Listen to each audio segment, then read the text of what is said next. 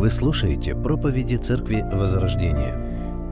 В самом начале я хотел бы загадать вам, Марк, я здесь. Так я хотел бы загадать вам загадку. Это загадка на знание человеческой природы или, в принципе, в общем-то, на знание самих себя. Итак, давным-давно в Тридесятом королевстве государь решил выяснить, какое из двух качеств хуже. Что он сделал для этого? Он послал своих слуг, чтобы они нашли двух наиболее ярких представителей этих двух качеств. И когда его приказание было выполнено, и два человека стояли перед ним, он сказал им следующее. «Просите, чего хотите, и я удвою это для другого». Просите, что хотите, и я удвою это для другого. Первый замялся, смутился, видно, что ему как-то неловко. Он призадумался и сказал, мне ничего не надо. Второй же, подумав немного, просто выпалил, вырви мне глаз. Внимание, вопрос. О каких качествах человека в данном случае идет речь и к какому выводу, соответственно, пришел государь? Как вы думаете? Скромность, ага. Зависть. Ну хорошо, это такая притча-загадка, может быть, она вам известна. Первое качество – это скупость. Скупость. Когда скупой услышал, что другому удвоится это, он стал думать таким образом. Если я попрошу себе условно тысячу, тогда ему дадут две. Это значит, что не без моего участия он получит Две тысячи. Это значит практически, что я дам ему две тысячи, поэтому ничего не надо. Второй, конечно же, зависть. Зависть, я думаю, которая ну, нам с вами более-менее известна, который, пускай будет мне плохо, главное, чтобы другому что? Гораздо хуже было. Ну, конечно же. Как вы думаете, к какому выводу пришел государь? Как бы... Что сделал? Добрые члены церкви у нас. А, как, бы ни была плоха скупость, зависть, конечно же, ее превосходит. Ну, давайте для продолжения мыслительного процесса еще одна такая загадка. Суть, думаю, вам известна. Это так называемая теория ведра с крабами. В чем суть и в чем вопрос? Есть два ведра. Одно накрытое крышкой, другое не накрытое крышкой. И в том, в другом ведре крабы или же краб, сразу говорю, живые. Живые. И вот а, скажите, почему одно ведро накрыто крышкой, а другое нет. А другое нет. Чтоб, тоже, чтобы не выползли. Почему? Со светом что-то связано. С тьмой забыли закрыть. Суть простая, да, как пишут, ну, достаточно известная теория, так и есть, называется «ведра с крабами». Там, где э, ведро с крышкой, там один краб. Почему? Он легко может выбраться – там, где открыто, много крабов. И когда один пытается куда-то полезть, другие ее цепляют, останавливают, и в итоге никто не выбирается. Поэтому и там не нужно закрывать. Этот пример, на мой взгляд, очень хорошо характеризует такое качество людей, как зависть. И об этом мы с вами вместе сегодня и порассуждаем. Сделаем это на основании отрывка из первого послания к Коринфянам, 13 глава. Мы вновь прочитаем стихи с 4 по 7. Любовь долготерпит, милосердствует, любовь не завидует, любовь не превозносится, не гордится, не бесчинствует, не ищет своего, не раздражается, не мыслит зла, не радуется неправде, а сорадуется истине. Все покрывает, всему верит, всего надеется, все переносит. Начиная с 4 стиха апостол Павел раскрывает нам с вами характеристики или же качества любви – в первых трех стихах он уже указал на превосходство любви, на необходимость любви. А теперь и показывает, о какой же любви он говорит. Почему он заговорил в принципе о любви? Мы с вами помним, в конце 12 главы он говорит им, вы ищете большего, особенного, яркого, необычного. Но я скажу то, что вам действительно нужно, жизненно необходимо. Это любовь. Серьезна ли эта проблема отсутствия в церкви любви? Мы с вами как-то отмечали. Очень даже. И мы вспоминали письмо Иисуса Христа к Ефесской церкви. Помните, они в чем-то похожи. И там, и там много деятельности, такого движения. И там, и там не хватало любви. Откровение 2.4. «Но имею против тебя то, что ты оставил первую любовь твою», говорит Иисус Ефесской церкви. Вся активность жизни и служения ефесских верующих в какой-то точке перестала быть мотивирована любовью. Чем это чревато? Пятый стих. Итак, вспомни, откуда ты не спал и покайся, и твори прежние дела. А если не так, скоро приду к тебе и сдвину светильник твой с места его, если не покаешься. Отсутствие любви в жизни и служение общины – это не мелочь. Это не то, на что Иисус не будет обращать внимание. Это не то, что Он собирается терпеть в жизни Божьего народа. Именно поэтому апостол Павел, любя церковь, обращает их внимание на любовь и показывает то, что же это за любовь такая. И мы с вами уже посмотрели на некоторые качества любви. Первое. На такое качество, как долготерпение. Любовь долготерпит. То есть она не озлоблена, она не мстительна. Любовь может за зло воздать злом, но осознанно этого не делает. Вы помните Гефсимания? Иуда подходит ко Христу. Он дает ему приветственный поцелуй, чтобы совершенно четко указать для воинов их цель.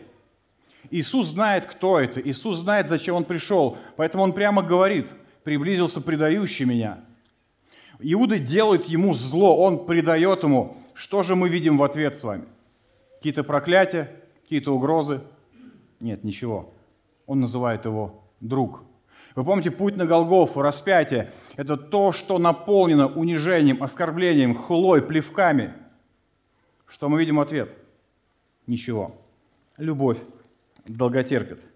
Второе качество любви, на которое мы с вами обратили наше внимание, это милосердие. Любовь милосердна. Если первое качество не воздает злом на зло, то второе качество воздает, но только уже соответственно, добром. Любовь добра. Будучи на кресте, когда парализованы как душевные силы, так и физические, когда а, чувство сильнейшей боли наполняет, Христос слышит от разбойников, которые находятся по правую и по левую сторону от Него, ругань, хулу, неприятие, унижение. И вдруг в какой-то момент один из разбойников, да, тот, что справа, вдруг приходит в себя. Он начинает видеть, кто он. Он начинает хорошо понимать, кто такой Христос. И он обращается к нему со словами покаяния и веры. Что он слышит в ответ? Слушай, ты ругался, продолжай ругаться дальше. Слушай, ну ты только что же язвил, унижал меня. Что-то произошло, может быть, ты испугался. Нет, что он услышал? Он на практике убедился в том, что любовь милосердна. Луки 23 глава, Иисус сказал ему, «Истинно говорю тебе, ныне же будешь со мною в раю». Любовь милосердна, любовь добра. В чем проявляется милосердие? Мы знаем, как в поступках, так и в словах. Что мешает нам быть милосердными? Неверие. Неверие в Иисуса Христа как Спасителя и неверие в Божие обетование. Что нам помогает с вами быть милосердными? Истинная цель и мотив – когда я живу для Божьей славы, когда любовь ко Христу – это то, что побуждает меня, тогда милосердие будет неотъемлемой частью моей жизни. Следующее качество, которое мы с вами рассмотрим сегодня – любовь не завидует. В нашем рассуждении мы отметим несколько моментов. Первое – зависть. Итак, начать размышление нужно с определения, в принципе, с того, что же такое зависть. Немецкий философ Шопенгауэр так определяет зависть. Человек при виде чужого достатка и наслаждения горше и больнее чувствует свою нужду и недостаточность. Это естественно и неизбежно. Лишь бы при этом не возникло ненависти к более счастливому. Но в этом-то, собственно, и состоит зависть. Английский философ Мандевиль говорит следующее. Завистью мы называем ту низость нашей натуры – которая заставляет нас горевать и тосковать при виде того, что, по нашему мнению, составляет счастье других. Римский же философ и писатель Плутарх очень кратко и лаконично сказал, зависть – это сожаление о чужом благе. Можем ли мы с вами любое желание человека назвать завистью? Думаю, что нет. Все-таки зависть – это именно желание, окрашенное вот этими цветами негатива, возмущения, огорчения, озлобленности по отношению к какому-то человеку. В этой проповеди, как и в предыдущей, я буду приводить примеры. Несколько примеров от обычных, таких житейских проявлений зависти до криминальных. Шестилетняя дочка посещает кружок танцев в областном центре дополнительного образования. Сам центр предполагает еще множество направлений для развития детского творчества, в том числе и спортивную гимнастику. У занимающихся весьма яркие костюмы, а иногда и такая же косметика – Девочки, так получилось, сменяют друг друга в зале для занятий. И порой я замечал, как, поджав губки, дочка косилась на них. Вся ее любовь к гимнасткам вылилась однажды в такой диалог. «Папа, они меня бесят». «Ну что ты, солнышко, так нельзя говорить. Почему же бесят?» «А чего они такие красивые?» Зависть. То есть это не просто желание того, что есть у другого – это именно негативное отношение, такое огорчение, недовольство, возмущение самим фактом, что у кого что-то есть. Вот эта разница между желанием и завистью, мне кажется, хорошо показана в послании к филиппийцам. В первой главе апостол Павел пишет, «Я хочу сообщить вам, братья, что обстоятельства мои даже послужили успеху радостной вести. Всей дворцовой страже, да и всем остальным тоже стало известно, что заключение мое ради Христа. И у большинства братьев оно лишь укрепило надежду на Господа и побудило их еще смелей и бесстрашней проповедовать Евангелие. Некоторые, правда, возвещают Христа из зависти и соперничества, но другие из добрых чувств. Эти из любви ко мне, зная, что я поставлен Богом защищать Божью весть. Те же возвещают Христа из своих корыстных побуждений. Они возвещают Христа не от чистого сердца, а думая утяжелить этим мои цепи. Перед нами апостол Павел, который находится в заключении, в тюрьме. И перед нами две категории людей, две категории братьев. Первые, узнав о заключении Павла, возревновали, чтобы как Павел еще больше проповедовать Евангелие. Вторые, узнав, что Павел в заключении, смотря на него, тоже возревновали, проповедовать Евангелие больше, но только не для того, чтобы укрепить его, ободрить и показать, что дело Божье продолжается. Нет, для того, чтобы как-то насолить, навредить ему. В чем вред не так важно, важен сам факт их отношения к Павлу, их мотивация. Вот и получается, смотрите, и те, и другие смотрели на Павла, и те, и другие хотели проповедовать, как Павел. Но только одни завидовали – что подтверждается их негативом по отношению к Павлу. Другие же проповедовали Евангелие из желания, наоборот, укрепить и ободрить его. Что получается? Что можно желать проповедовать, как Павел, и без зависти. Но как только в тебе появляется это горькое чувство, негатив, печаль от того, что у кого-то что-то есть, вот тогда это уже зависть. В 2005 году старшеклассница из штата Иллинойс Сара пригласила свою бывшую подругу, 16-летнюю Адриану, на обед в Тако Белл. После чего она избила и задушила ее до смерти на стоянке. После чего расчленила и избавилась от тела. Сара, как сообщается, завидовала вниманию, которое Адриана получала от мальчиков в школе. Зависть она желает зла тем, кто чем-то обладает. Итак, посмотрев на то, что такое зависть, давайте посмотрим на то, как она проявляется. Я думаю, нам с вами будет это полезно. Итак, проявление. Как узнать завистливого человека? Конечно же, можем что-то увидеть в себе, что-то можем увидеть из жизни людей вокруг. Так, смотрите, есть вещи, которые мы с вами считаем ценными – ну, например, для кого-то машины не являются ценностью. И когда у соседа этого человека появилась какая-нибудь новенькая машина, новенькая Toyota, он не испытал никаких негативных чувств. Может ли он из этого сделать вывод, что он человек независтливый? Нет, не может. Потому что вполне возможно, что для этого человека ценны какие-то интеллектуальные вещи. И вот тогда, когда другой сосед напишет научную статью, рейтинг цитируемости которой будет зашкаливать, вот тогда будет понятно, завистлив он человек или нет. Зависть не проявляется во всем подряд. Зависть проявляется в том, что мы с вами считаем важным, ценным для самих себя. Что-то не, может и не вызывать негативных эмоций. Но когда то, что для нас ценно, появляется у другого, и мы замечаем в себе какое-то огорчение внутреннее, недовольство, более или менее яркое, неважно, вот это здравствуйте, это она самая зависть. Одна знакомая рассказала, приходит к сестре родной, она сидит на кухне и ревет белугой. Та испугалась, спрашивает, что случилось. Оказывается, соседи машину купили. Новую, лучше, чем у них. Зависть можно распознать по нашим с вами словам, потому что мы с вами а, произносим. Ну, например, да ничего доброго им эта квартира четырехкомнатная не принесет. Посмотрим еще, чем все это закончится. Или, да эта церковь такая большая, потому что они мирские там все. Сестра приходит в церковь в новом платье, и что она слышит? Подумаешь, это уже не модно. Сейчас такое не носит, говорит кто-то и чуть ли не плачет. Брат проповедует слово, объясняет священное писание. В это время один поворачивается к другому и говорит, ты знаешь, я тут МакАртура слушал.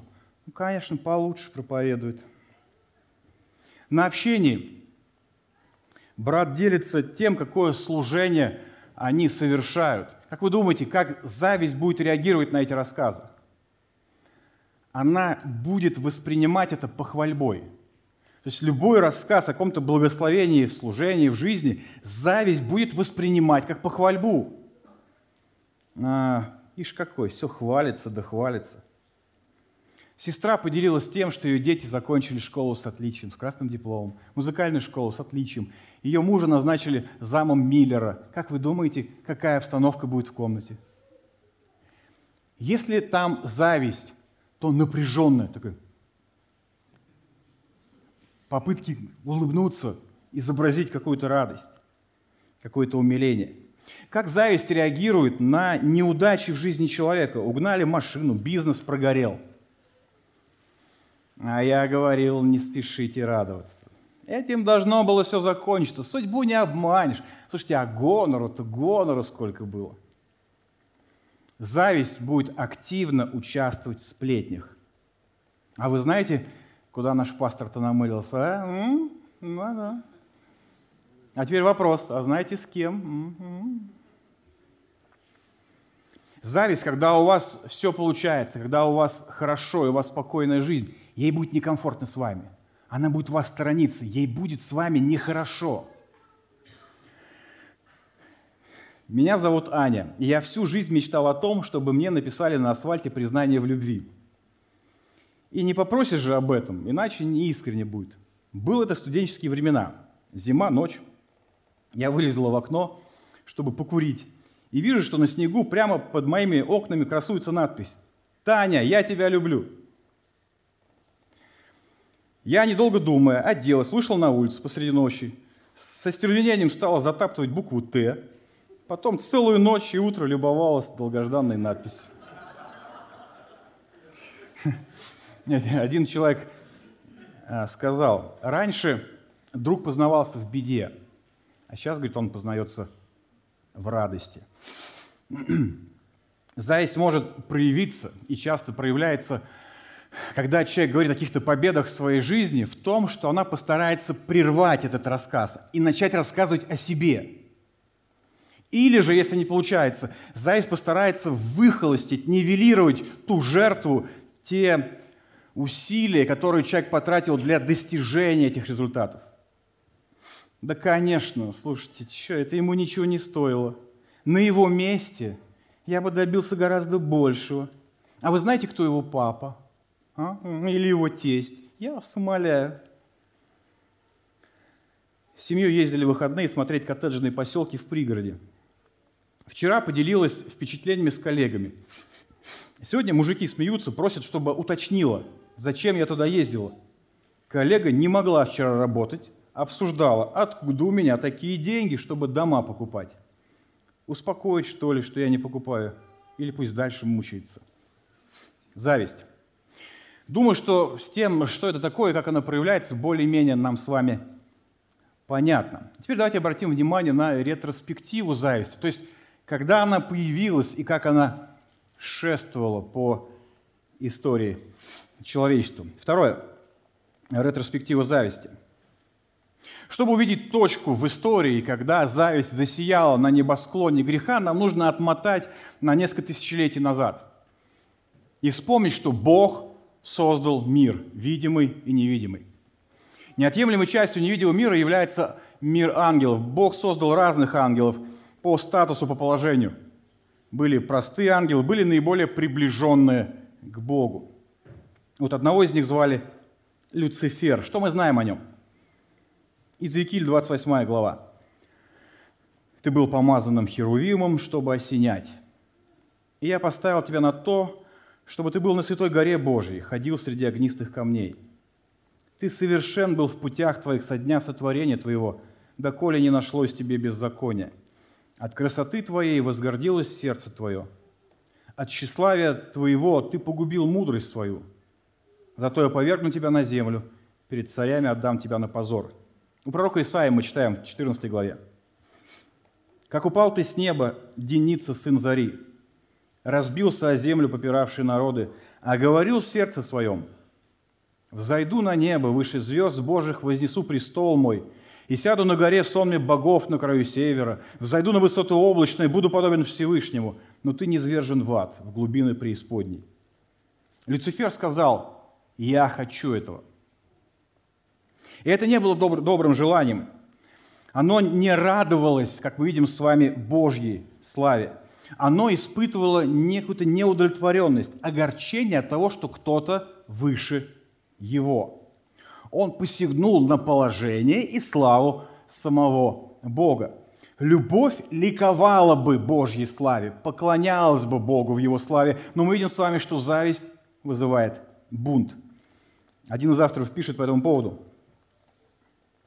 При всем своем совершенстве этот ангел был неудовлетворен, позавидовал Богу, поднял мятеж – восстал против Всевышнего и был низвергнут Богом на землю, где стал сатаною, несущим зло в мир. Зависть – это черта характера сатаны, дьявола, который пытается посеять семена зависти в сердца людей, чтобы потом эти семена выросли и принесли свои горькие плоды.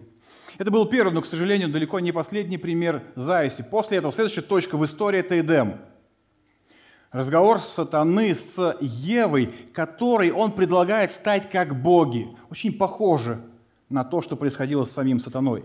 Положение Бога у Евы не вызывает радости, не вызывает поклонения, наоборот, вызывает неудовлетворенность и подозрительность. Бог что-то не додал, Бог что-то скрывает. Неготовность признать Божью благость и всемогущество к чему приводит? В том числе и к зависти. К чему приводит ее зависть, я думаю, нам с вами всем хорошо известно. Каждый из нас теперь родился грешником. После этого мы помним с вами, Каин убивает брата своего Авеля. Почему? Потому что успех Авеля вызвал у Каина раздражение, резкий гнев. К чему это привело? Это привело к убийству. Классическая, классическая зависть. Почему Бог принял его жертву, но не принял мою? Бытие 4.6. «От чего ты разгневался?» – спросил Господь у Каина – от чего омрачилось твое сердце. Успех одного вызывает негодование другого. Иоанн пишет об этой ситуации. 1 Иоанна 3 глава. «Ибо таково благовествование, которое вы слышали от начала, чтобы мы любили друг друга, не так, как Каин, который был от лукавого и убил брата своего». Обратите внимание, о чем пишет Иоанн. Ровно, ровно о том же, о чем пишет Павел – говорит, любите друг друга не так, как Каин, который что сделал? Позавидовал. То есть, что он говорит? Любовь.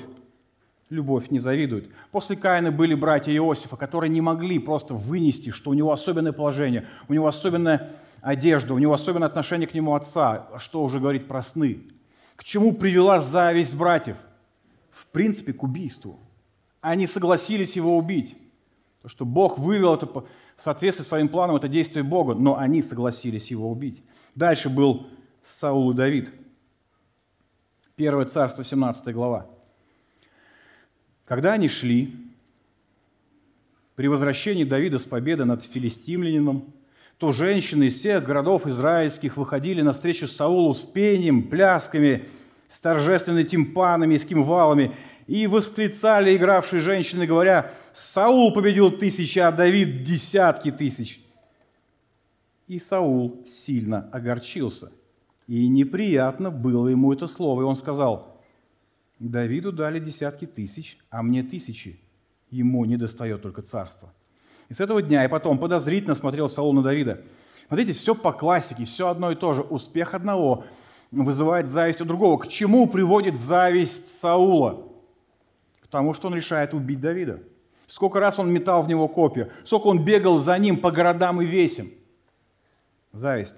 После этого, вы помните, были книжники и фарисеи, которые завидовали Христу. Их зависть была настолько очевидна, что прокуратор знал об этом – Пилат знал о том, что Христа предали из зависти. К чему книжников и первосвященников привела их зависть? К убийству. Тиана Браун не завидовала своей кузине, но завидовала ее кроссовкам. По крайней мере, именно это, по мнению членов семьи, стало причиной того, что она нанесла 49 ударов своей 16-летней кузине, прежде чем снять с ее ног обувь. Это уже современный пример зависти. Как мы видим, ничего не изменилось. Тысячелетия сменяют тысячелетия. И что? Зависть как была, так и остается. Как она убивала людей, так она продолжает убивать людей. В чем же корень зависти? Это третий момент, на который мы обратим внимание. Корень зависти. Почему успех одного вызывает во мне какую-то неудовлетворенность, возмущение, негатив. Психологи вам скажут, что все дело в низкой самооценке. В частности, у одного психолога я вычитал следующее. Чем меньше человек любит и ценит себя, чем ниже его самооценка и чем меньше он верит в достижение желаемых целей, тем больше он склонен завидовать окружающим. Знаете, эти слова напомнили мне такие мероприятия, как, может, вы, вам знакомы, рок против чего? Наркотиков. То же самое, что мыши против сыра, байкеры против пива и чиновники против бюджета. Проблема в том, что человек мало себя любит. Что оно говорит Писание? Возгордилось сердце Люцифера. Гордыня, превозношение, высокое мнение о себе, все это буквально обручено, обручено завистью. Посмотрим на наш текст, 4 стих. «Любовь долготерпит, милосердствует, любовь не завидует, любовь не превозносится, не гордится». Мы видим с вами, что зависть стоит в одном перечне с гордыней и с превозношением. Не низкая самооценка и маленькая любовь к себе – причина зависти. Наоборот, зашкаливающая любовь к себе – вот причина зависти. Скажите, книжники и фарисеи страдали от низкой самооценки? В этом их проблема была? Отнюдь. Гордыня и тщеславие – вот чем их проблема. Чем больше человек себя любит, тем на большее он претендует. И тем больше его раздражает, когда кто-то имеет что-то из того, что нет у него самого. Иаков, брат Господень, пишет, Иакова 3 глава 14 стиха. Смотрите, но если в сердцах ваших живет горькая зависть и корыстное себелюбие, обратите внимание, что идет с чем?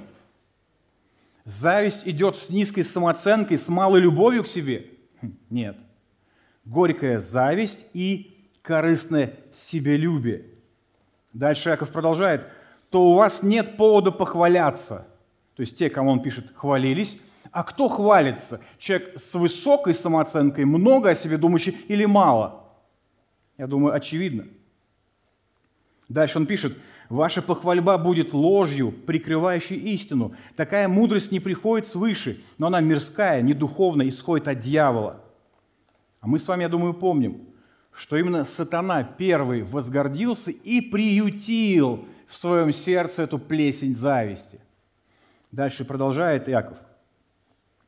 Ибо там, где зависть и себелюбие, обратите внимание, связку, зависть и себелюбие, там беспорядок и всякое зло. Мудрость же, исходящая свыше, прежде всего, чиста, мирна, добра, кратка. Когда уходит зависть? Когда гордыня смиряется, и что приходит? Когда приходит кротость. Проблема зависти, корень зависти не в том, что человек себя мало любит. И в принципе нет таких людей, нет таких людей, которые мало себя любят. Что нам говорит Писание с вами? Ефесянам 5.29. Еще не было человека, который ненавидел бы свою плоть. Наоборот, он питает ее и лелеет. Это каков же корень? Корень зависти – это гордыня человека. Наше «я» нам с вами покоя не дает. Алексей Прокопенко пишет в одной из своих книг. Подоплека любой зависти – гордость. Мыслительный шаблон, который работает в сердце завидующего человека, чаще всего бывает примерно таким. «Я более достоин того, что имеет другой». Или, как минимум, не менее достоин. Почему же у него это есть, а у меня нет? Таким образом, желание быть на месте другого человека или обладать такими же, как у него, привилегиями, основывается на внутренней убежденности, что мы достойны большего, чем у нас есть сейчас. Это и есть гордость. Гордыня. Убежденность в том, что мне что-то не додали, мне что-то должны, меня где-то ограничили. Вот что является основанием для вырастающей из этого зависти. Гордыня, в свою очередь, приводит к тому, что мы начинаем с вами что делать? Оглядываться по сторонам, глазенками своими. Если вдруг тот, кого мы увидели, как нам кажется, страшнее, глупее, менее удачливее, чем мы, то нам хорошо. У нас все в порядке. Почему? Наше «я» с вами умиротворяется, ибо оно подпитано и самоутвердилось. Но если не приведи Господь, мы увидим того, кто, как нам покажется, более успешным – вот тогда пиши пропало. Тут уже приходит хорошо знакомое, думаю, нам с вами это чувство огорчения, какая-то червоточина. К чему? Это приводит к тому, что покой и радость оставляют нас с вами вследствие этого. Рост у меня 164 сантиметра, вес 49 килограмм. В бассейне встретились мне две сестры, лет по 16-18, фигура у них девичья, а животик есть. Была там и их мама, дама в теле. Девушки смотрят на меня и говорят, что мне повезло с фигурой. И мама их успокаивает. Ничего, вырастет, родит, разжиреет. А дочь моя, мама уже не вырастет. Ну а я, и родить не помогло. Больше всех смеялся отец их семейства. Смотрите, зависть, она всегда горизонтальна. Зависть, она всегда оглядывается по сторонам. Зависть побуждает смотреть человека по сторонам. Что же способно победить зависть? Это четвертый момент нашего размышления – профилактика зависти. Говоря о профилактике зависти, я бы отметил всего пару моментов. Первое – понимание, кто я. Многие беды в нашей с вами жизни были бы решены, если бы мы имели трезвый, объективный, библейский взгляд на самих себя. Что нам с вами сегодня предлагает окружающее нас общество? Мы не рабы, рабы не мы. Мы свободные люди. Человек это звучит гордо. И в этом, в принципе, нет ничего нового.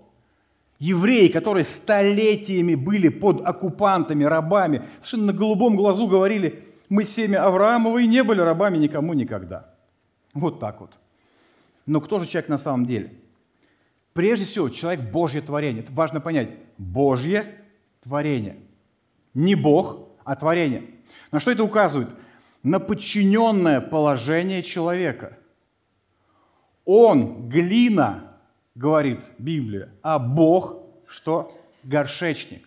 Бог создал человека с вполне конкретной целью какой? Для своей славы. И имеет ли он право на человека? Сто процентов. Может ли Бог делать все, что он хочет с человеком, будучи творцом и этим самым художником, горшечником? Безусловно. Далее. Человек в лице Адама и Ева, сотворенные Богом, проявили непослушание, согрешили. Что стало результатом этого греха? Римлянам 5 глава, 12 стих. «Посему, как одним человеком грех вошел в мир, и грехом смерть, так и смерть перешла во всех человеков, потому что в нем все согрешили, все люди умерли. Физическая смерть вошла в человека, стала неотъемлемой частью, а духовно они умерли сразу. Поэтому каждый приходящий в мир человек уже рождается духовно мертвым. Что это значит? Он значит, он не реагирует на Бога. Никак. Это значит, что ему не до Бога, ему Бог в принципе не нужен. Павел пишет, помните, о Боге не думает и Бога не ищет. Это обуславливает и отношение Бога к человеку. Бог свят, ненавидит грех, гневается на грешников. Бог создал озеро огненное как место вечных мук грешников. Это очень важно с вами понять. Теперь обратите внимание вот на что. Все, на что может претендовать человек в своем естественном состоянии, это что? Это озеро огненное. Это вечные муки ада. Все, что он заслуживает, это Божий гнев. Каждый человек рождается в состоянии чада гнева, то есть наследника гнева. Именно поэтому ты не достоин большего, ты ада достоин. Именно поэтому тебе не нужно переживать сильно, что у кого-то что-то появилось. Тебе нужно быть просто наполненным благодарностью, что ты еще не в аду. Поэтому правильное понимание, кто ты на самом деле, никогда не приведет тебя к зависти. Наоборот, приведет к каждодневной благодарности, потому что что не ад, то благодать. Кто-то скажет, ну я не грешник, я чадо Божье, это все меняет – на самом деле, каждый грешник, кто осознал свою греховность, признал вину перед Богом, склонился перед Ним, покаялся в грехах, веру свою возложил на Христа, как на единственного Господа и Спасителя своей жизни. Такой человек получает прощение грехов и дар вечной жизни. Да и аминь. Но вот меняет ли это что-то? И я скажу, да, меняет. Только в сторону еще большей зависимости и благодарности Богу. Давайте мы с вами вспомним известную притчу, которую называют притчей о блудном сыне. Вы помните, в притче фигурируют два сына, старший и младший. Старший олицетворяет кого? Книжников и фарисеев. Младший кого олицетворяет? Грешников, мытарей, помните? Итак, младший уходит, гульнул хорошенько так, что вообще все потратил. Все. И в какой-то момент он приходит в себя. То есть он получает от Бога переведем сразу нас, рождение свыше. И он начинает видеть, кто он и кто его отец. И этот младший сын что делает? Возвращается к отцу. Как он к нему возвращается? Давайте посмотрим. Смотрите. Подошел и сказал отец, а вот и я.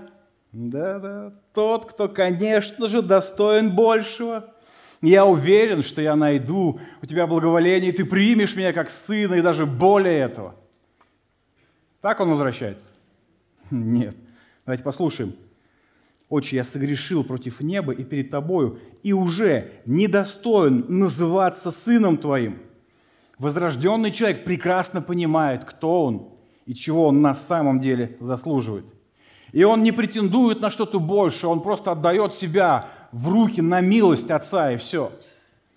В то же самое время давайте вспомним старшего сына – Уж кто-кто, а он не понимал, что он жалкий грешник. В чем это выражалось? В том, что он буквально поражен завистью. Давайте прочитаем стихи 29, 30, 15 главы Евангелия по Луке. «Вот я столько лет служу тебе, и никогда не приступал приказания твоего, но ты никогда не дал мне козленка, чтобы повеселиться с друзьями моими.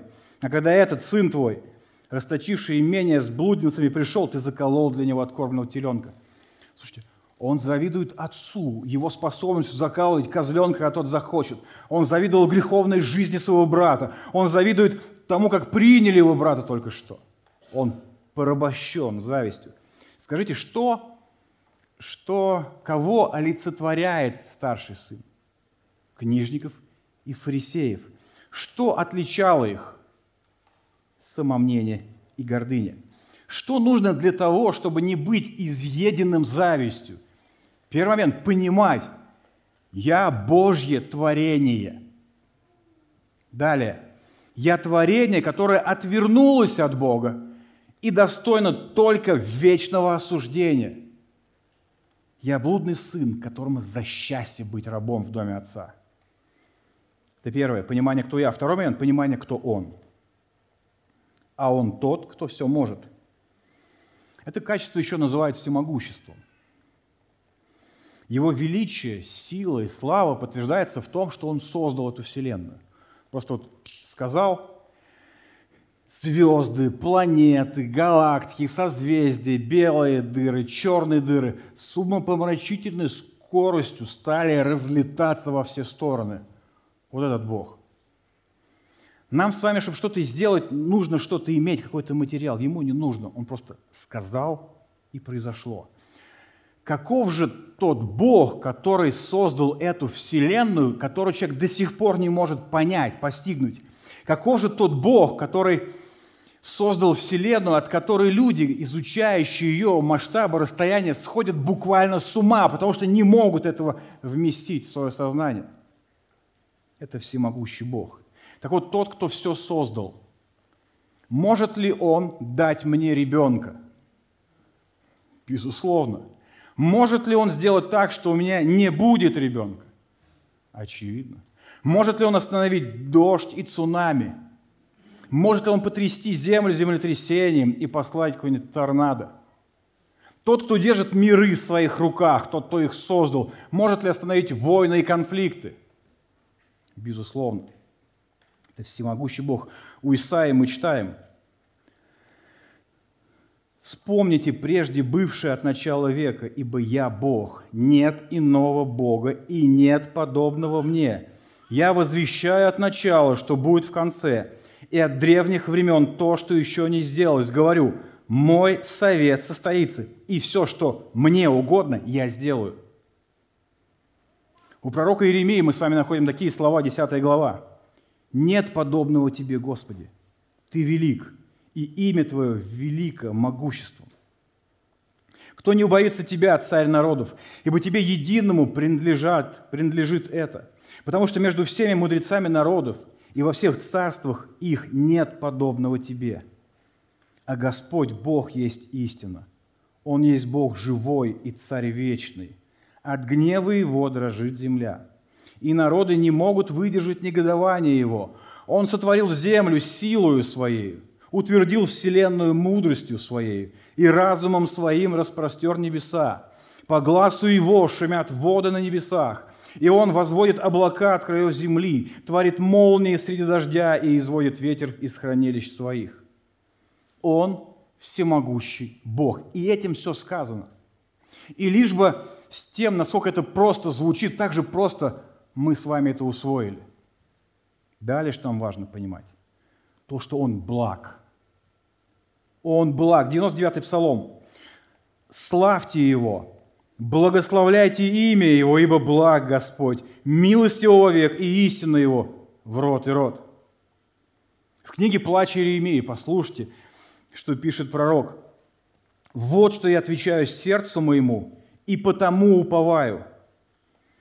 По милости Господа мы не исчезли, ибо милосердие Его не истощилось, оно обновляется каждое утро. Велика верность Твоя, Господь, часть моя, Говорит душа моя, и так буду надеяться на Него. Благ Господь к надеющимся на Него, к душе, ищущей Его. Друзья, мы очень примечательно понять, когда Иеремия говорит эти слова. Не тогда, когда у него огромный урожай. Не тогда, когда после его проповеди обновление духовное в народе произошло. Не тогда, когда Израиль навалял там всем врагам вокруг. Нет, наоборот. Это время боли, страданий, горя, разрушения полного – это одно из самых страшных, один из страшных моментов жизни Божьего народа. Что поднимает в этой ситуации пророка? Что поднимает пророка, который видел, как сотни тысяч людей, избранного Божьего народа, уничтожены? Что его поднимает после того, как он видит, как матери в безумии варят своих детей и потом их едят? Что его поднимает? То, что Бог благ. Бог благ. Слушай, ну это же бред какой-то. Какой Бог? Что значит благ? Это все Навуходоносор. Он виноват. Он уничтожил. Бог здесь ни при чем. Нет, очень даже при чем. И Иеремия очень хорошо это понимает. Далее он говорит, кто это говорит, и то бывает, чему Господь не повелел быть. Не от уст ли Всевышнего происходит зло и добро? Смотрите, что происходит. Иеремия сокрушен, мы читаем, он подавлен, он проклинает свой день рождения, он просит себе смерти. Что его восстанавливает? Понимание того, что все от Бога, и того, что Бог благ. Бог все может? Да. Бог благой? Да. Что это значит? Это значит, что только что то, что произошло с моим народом, это от Бога, и это нам во благо. И вот в этом-то и есть вера, в том, чтобы принять, что это во благо. Иначе где она проявляется, вера? Если Бог говорит, что это благо, то моя вера к Нему подтвердится в том, что я приму это действительно как благо. Итак, что является профилактикой зависти? Понимание, кто я, и понимание, кто Он. Если я тот, кто незаслуженно избавлен от вечных мук, то как я буду воспринимать мою жизнь сейчас и грядущую впереди вечность? Как я буду ее воспринимать? Как счастье, как благословение.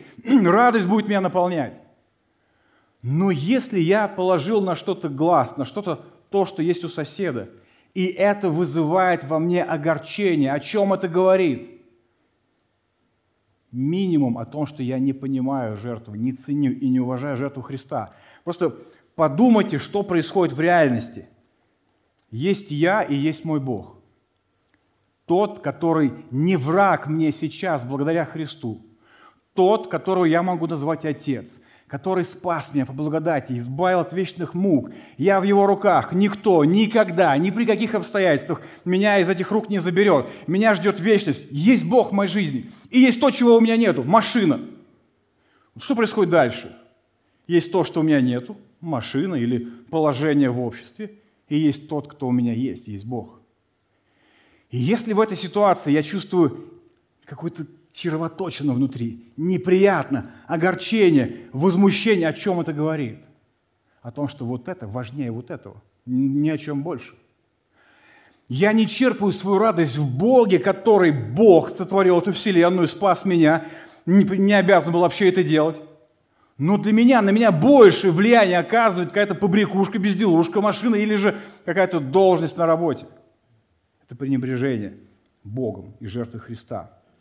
Если я понимаю, что Бог благ и всемогущ, буду ли я огорчаться от того, что у меня чего-то нет, а у другого что-то есть? Смотрите, если Он благой, то Он мне дает то, что мне нужно. Ему дает то, что ему нужно. И он, и я, мы дети царя. Что может перебить эту повестку вечности? Обратите внимание, зависть всегда горизонтальна. Профилактика зависти вертикально. Зависть всегда будет озираться по сторонам, смотреть на людей. Профилактика всегда будет озирать на Бога. Смотреть, как Бог смотрит и на меня, и на окружающих. Если я понимаю, кто я, если я понимаю, кто Он, я не буду завидовать. Нечему завидовать. Нечему завидовать. Мой Бог со мной. Со мной Его милость и благоволение. Он приготовил мне место на небесах. Что еще мне нужно? Человеком, который хорошо это понимал, был апостол Павел. Мы помним с вами, что он не одно, не два, не три послания написал из тюрьмы. Он в тюрьме.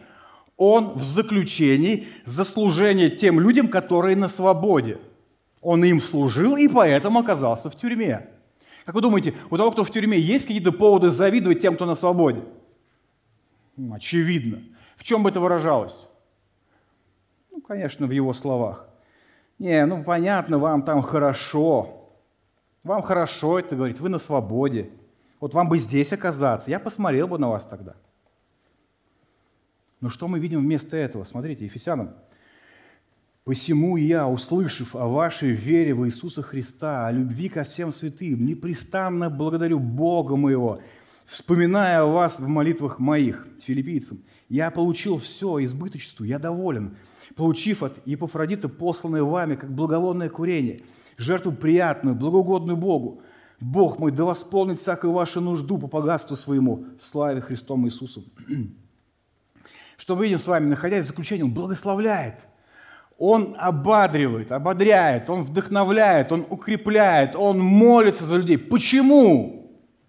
Слушайте, ну потому что в его жизни есть Бог, которому он радовался, наслаждался до тюрьмы. И когда он оказался в тюрьме, Бог не изменился, он такой же. Поэтому Павел в этом изобилии Божьей благодати, он делится и благословляет. Он, находясь в заключении, вдохновляет и заботится тех, кто сейчас находится на свободе. Почему? Потому что он любит Бога. Потому что он любит этих людей. А любовь, она что? А любовь, она не завидует. Что же мы с вами? Последняя – зависть и мы. Знакома ли нам зависть? Бывало ли у вас такое, когда вы смотрите на семью, а у них все хорошо? Дети не бестолочи, сами друг с другом не грызутся, регулярно на морях отдыхают. А у вас, у того, кто, у кого в семье хаос, с детьми, которых вы прибили бы – где вот от получки до получки вы еле-еле как бы коротаете свою жизнь, и порой вы так задумываетесь, представляете, как они ругаются друг с другом, как их ребенка выгнали из института, и как-то хорошо, как-то хорошо. Или вы преподаватель воскресной школы, но что-то к вам-то особо не льнут, а льнут кому-то другому преподавателю, а на него ссылаются, о нем хорошо отзываются, его хвалят. И вы видите, как что-то неприятное внутри такое появилось. И вы как-то задумались и видите, как все оставляют этого преподавателя, идут к вам, и вам хорошо. Как-то вот прям хорошо стало. Или вы бизнесмен, и обращаете внимание, что почему-то другой более успешен, чем вы. Да что в нем такое? И вдруг вы себя ловите на мысли, что он, а, так он нечестный, скорее всего. Он нечестный. У него что-то, проблемы какие-то с Богом, и вам как-то отпускает прям. Потом вы представляете, как он идет к вам, просит помощи, там что-то такое. И вообще становится хорошо. Вообще спокойно становится. И так далее и тому подобное. Если это есть, о чем это говорит? Зависти. О том, что вы подхватили духовный астемилит. Знаете, что это такое? Я тоже не знал, но посмотрел. Заболевание, при котором гниют кости заболевание, при котором гниют кости. Вы помните слова, слова Соломона «Кроткое сердце – жизнь для тела, а зависть – гниль для костей». Зависть разрушает человека, изнутри разрушает, даже физически достается. Скажите, была ли проблема у Коринфяна завистью? Сто процентов. Иначе откуда споры, распри, недовольство, все это, стремление к одним и тем же дарам? Почему это было у Коринфян? Павел показывает дефицит любви. Почему? Потому что когда ты любишь, ты расположен, ты не желаешь зла. Потому что любовь долготерпит, любовь милосердствует, любовь не завидует. А что делать, если заметил в себе эту зависть? То прежде всего признаться самому себе, это факт, этот грех есть во мне. Второе, исповедовать его. И в-третьих, вспомнить, что единственное, на что я могу претендовать объективно, это ад. Но при этом я благословлен Богом. Я окружен Его благодатью. У меня есть настоящее, у меня есть будущее. У меня есть в моей жизни Божья любовь, которая излилась в мое сердце. Любовь, которая долготерпит, милосердствует, не завидует. В моей жизни есть Христос. Закончить я хотел бы словословием Господа из Священного Писания. Почему именно так? Потому что Христос – наше все – и если у тебя есть Христос, у тебя есть все. Если у тебя есть все, чему ты будешь завидовать? В книге Откровения, в пятой главе с 6 стиха мы читаем. «И я взглянул, и вот посреди престола и четырех животных, и посреди старцев стоял агнец, как бы закланный, имеющий семь рогов, семь очей, который суть семь духов Божьих, посланных во всю землю. И он пришел и взял книгу, из десницы сидящего на престоле.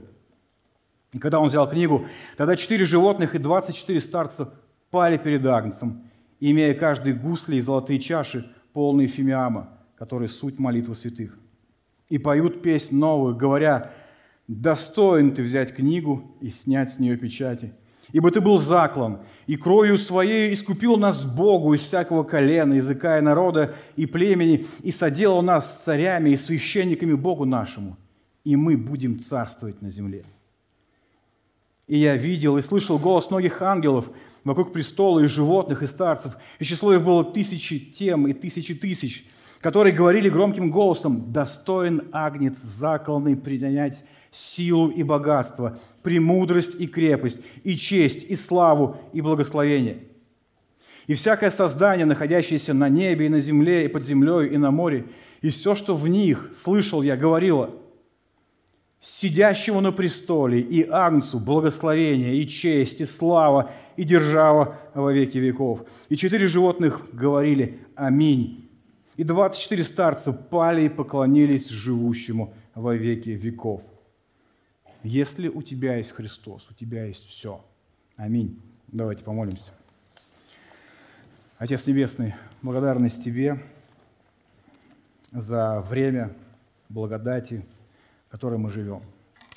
Благодарим Тебя, что мы живем, когда Дух Святой на земле действует, когда Слово Твое доступно. Слава Тебе.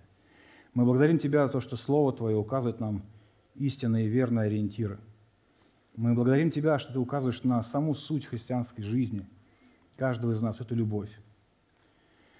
Спасибо Тебе, что Ты показываешь, в чем разница отношения к любви у этого мира и у Тебя. Ты очень четко и ясно показываешь характеристики любви. И сегодня, Господь, Ты обращаешь внимание на зависть, я прошу, благослови, чтобы мы не позорили имя Твое этой плесенью сердец многих людей – чтобы мы в Тебе находили покой и радость, и довольство, чтобы Ты был более и более реален для нас, чтобы осознание, что Ты есть в нашей жизни, приводило к этой удовлетворенности, довольству в жизни, Господь. Благослови. Благослови всегда понимать, что сами по себе, без Тебя, мы достойны только вечного осуждения. Помоги нам понимать, что, несмотря на это, Ты принял нас, свою семью, и мы Твои дети. Господь, дорогой, Благослови глубоко проникнуться тем, что Ты благ, и Ты всемогущ. Благослови. Нуждаемся в Тебе. Аминь.